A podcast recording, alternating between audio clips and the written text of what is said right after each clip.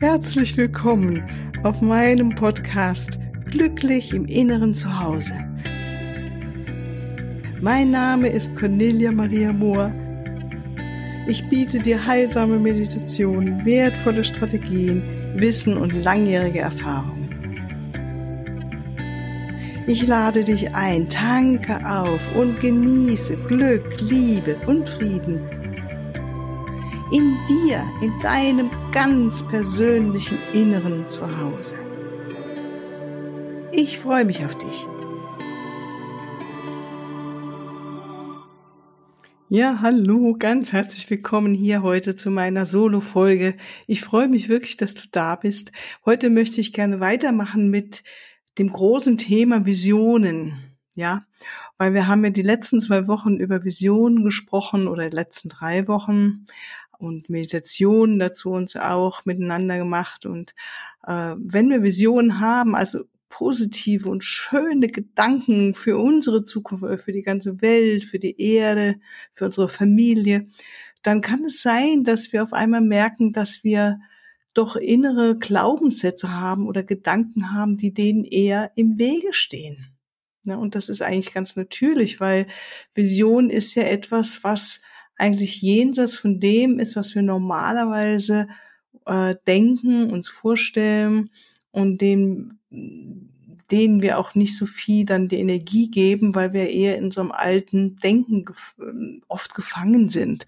Und da möchte ich dich heute dazu anregen, zu entrümpeln. entrümpeln macht einfach glücklich. Und vielleicht kennst du das schon auch auf der äußeren Ebene und das ist auch wirklich nicht zu unterschätzen, wenn wir im Außen entrümpeln. Also wir haben gerade die Woche mal, haben mein Mann und ich, haben wir Zeit gehabt und äh, uns Zeit genommen, mal für eine Stunde, glaube ich. Also es war maximal eine Stunde, sind unseren Bücherschrank äh, durchgegangen und ich muss sagen, es waren jetzt anderthalb Regale, äh, nee, so Regal, sagen wir, Zeilen, ja. Also, na gut, äh, vielleicht sind das so, warte mal, sechs, sieben Regale, sind wir durchgegangen zusammen, haben geguckt, welche Bücher lesen wir wirklich nochmal, warum stehen sie da, wollen wir sie weiter behalten oder kommen sie einfach weg. Und ich sagte, am Schluss hatten wir zwei große Taschen, die ich dann heute zu äh, DM gebracht habe, um dort ins Regal zu stellen. Und es macht mich richtig glücklich zu wissen, da unten ist jetzt wieder mehr Platz und es fühlt sich einfach gut an, Altes loszulassen. Und genauso ist es auch in unserem Kopf. Ja, dass wir uns bewusst machen, dass wir Gedanken und Überzeugungen haben, die wir tagtäglich in uns tragen und wiederholen. Und das ist wirklich auch untersucht und erwiesen, dass wir meistens dieselben Gedanken denken, wie wir schon gestern gedacht haben und vorgestern und letzte Woche. Und das finde ich schon so gigantisch, wenn man sich das bewusst macht, dass man eigentlich nur sich motiviert fühlen kann, zu sagen, okay, okay, wenn ich immer wieder dasselbe denke, dann werde ich auch dasselbe fühlen und dieselben Handlungen rauskommen und dann werde ich immer dieselbe Realität immer und immer, immer wieder neu erschaffen. Wenn mir das so gefällt, ist ja nichts dagegen zu sagen.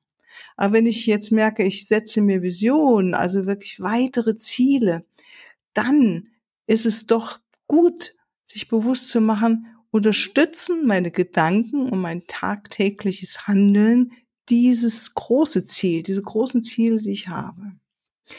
Und da mal zu gucken, wirklich zu überprüfen, also mal die Sätze und Gedanken sich äh, aufzuschreiben, wenn auch gerade wenn du mit deinen Visionen gehst oder mit dem Visionsgebet, wie ich äh, jetzt in der letzten äh, Woche dir gezeigt habe, wir darüber gesprochen haben, welche inneren Sätze und Gedanken kommen da, die eher sagen, ach nee, glaub nicht, dass das passieren wird oder nee, ja, und da kommen wir wirklich in einen ganz interessanten Bereich, weil das sind genau die Sätze, die wir uns anschauen können.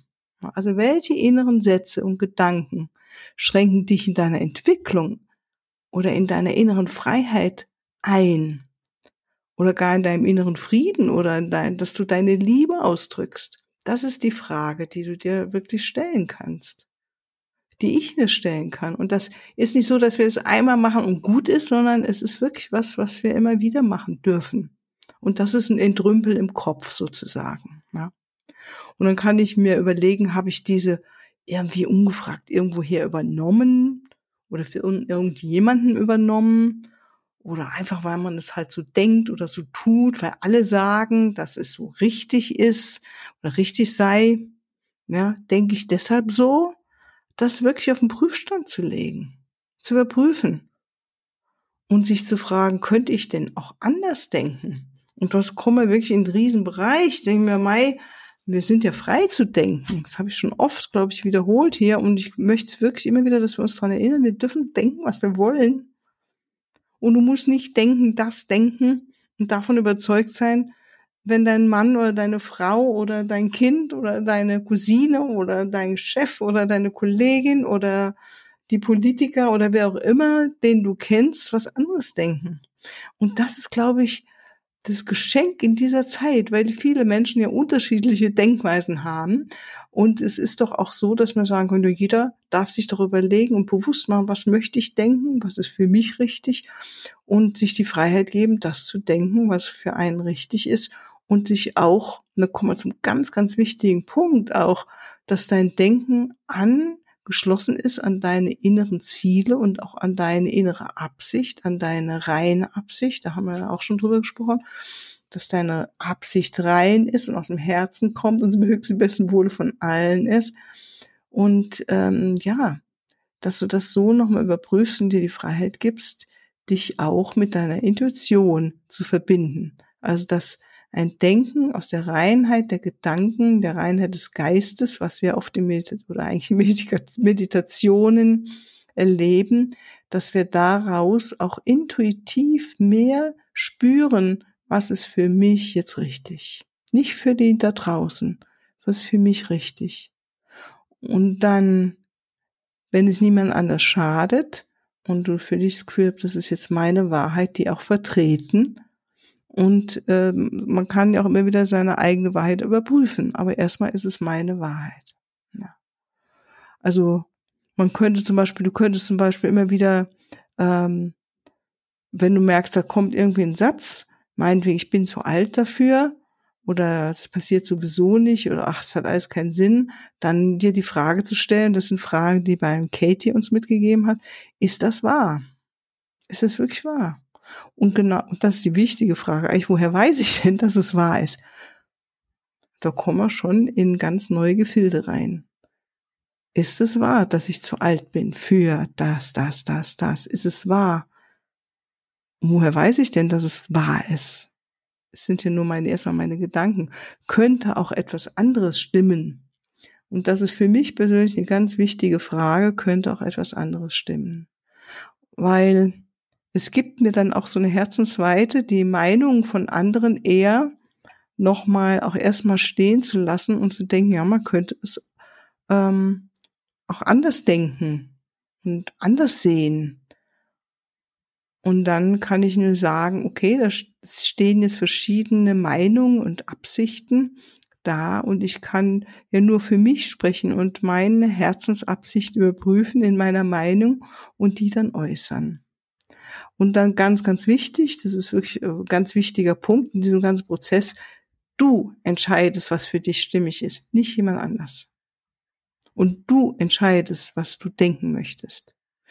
Du bist frei zu denken, was du willst. Und das ist was, was ich dir wirklich ins Herz legen will. Mach es dir bewusst. Und vor allen Dingen denke bewusst. Lass die Gedanken nicht einfach so durchratteln. Und dafür ist die Meditation natürlich Gold wert, dass wir immer wieder uns üben in der Achtsamkeit, auch unterm Tag, in der Meditation, aber auch unterm Tag. Ja, und dann kommen wir mal zu ein paar Überzeugungsklassiker. Ähm, hatte ich schon mal den ersten genannt. Dafür bin ich zu alt. Ja. Also wenn ich jetzt meine Visionen so mir ausmale und dann kommt vielleicht so ein Satz, dafür bin ich zu alt. Ja, das macht man einfach nicht mehr in dem Alter. Ja, kann ich nur ausseufzen und mir sagen, man ist nie zu alt, sich Ziele zu setzen, etwas zu verändern. Punkt. Also die Zahl, das Alter ist ja wirklich nur im Kopf. Und jeder, der älter wird, mit dem ich darüber spreche, die meisten zumindest bestätigen mir das. Ich fühle mich nicht so alt wie vielleicht die Zahl äh, jetzt man denken könnte oder vielleicht auch wenn ich in den Spiegel gucke manchmal. Aber innerlich fühle ich mich wirklich zeitlos, ohne Alter. Und das ist den meisten Menschen, die älter werden, geht es ja so. Und ähm, da kommen dann natürlich ah, an, an ganz wichtige Sätze, die uns auch andere mitgeben. Ne? Zum Beispiel eine Freundin sagt, hm, Hast du schon mal dran gedacht, wenn du älter wirst, dass du äh, ja vielleicht was, dass du was brauchst, wo es einfach ebenerdig ist, ne? dass man dann einfach rein rausgehen kann, dass man keine Treppen mehr gehen muss und man kann sich ja nicht mehr so gut bewegen und auch wo du mit dem Rollator durch kannst. Und ich denke dann nur innerlich, das mag für dich gelten. Für mich gilt was anderes und X ist wirklich durch. Ich lasse es nicht an mich ran. Ich denke mir, wenn es so sein sollte, dann werde ich schon gucken und eine Lösung finden. Aber im Moment lasse ich diese Gedanken nicht in meinem Hirn zu Denkweisen werden, die ich immer wieder denke, sondern ich sehe mich fit und erfrischt und vital im Alter rumdüsen, voller Kraft und Freude und meinen Körper richtig gut bewegen. Und dafür mache ich das, was ich tun kann. Und ähm, erlaube mir, dass ich ein Vertrauen in mich habe und meine Fähigkeiten und meine Weisheit und meine Ressourcen, dass ich die ausbaue. Ja. Und dann kann ich nur schauen, wenn Menschen mir sagen, dafür bin ich so alt, ja, gibt es vielleicht eine Überzeugung dahinter, die viel wichtiger ist. Und da komme ich nämlich zum Beispiel zu einer Überzeugung, das schaffe ich nicht.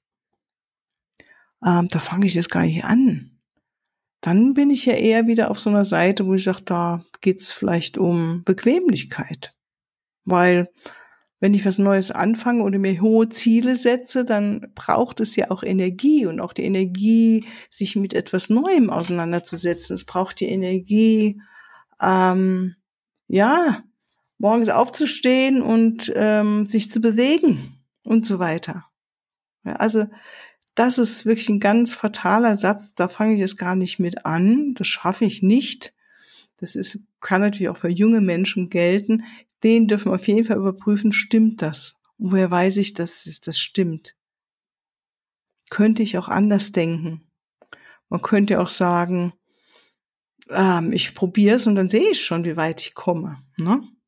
Also dieses, was ich da vorhin genannt habe, dieses, das schaffe ich nicht, da fange ich jetzt gar nicht an, das ist wirklich ein Denken, das aus dem Mangel kommt, das ist ein Mangeldenken. Und das führt was? Mangeldenken führt immer zu unglücklich sein. Immer.